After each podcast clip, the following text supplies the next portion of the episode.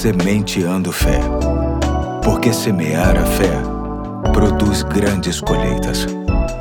Olá, hoje é sexta-feira, dia 23 de setembro de 2022. Aqui é o Pastor Eduardo e peço sua atenção para mais um episódio da série A Fé de um Anônimo que tem como texto básico Mateus 8, de 5 a 10, e hoje quero destacar os versículos de 8 a 10. Diz assim o texto: Respondeu o centurião: Senhor, não mereço receber-te debaixo do meu teto, mas dize apenas uma palavra e o meu servo será curado, pois eu também sou homem sujeito à autoridade, com soldados sob meu comando. Digo a um vá e ele vai, e a outro venha e ele vem. Digo ao meu servo faça isso e ele faz.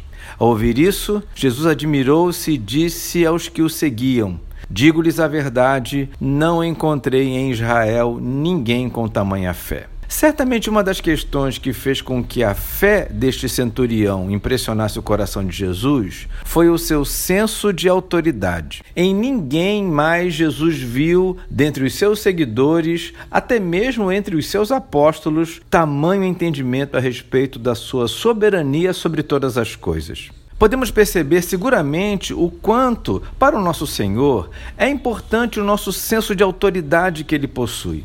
Isso faz toda a diferença na oração que fazemos, por exemplo. Faz a diferença também quando lemos a Bíblia, quando estamos em adoração ou quando falamos algo em seu nome. A pessoa de Jesus e a sua palavra tem supremacia sobre todas as coisas. Confiar em Jesus é confiar em alguém que, como sinaliza o centurião, quando fala, as coisas acontecem.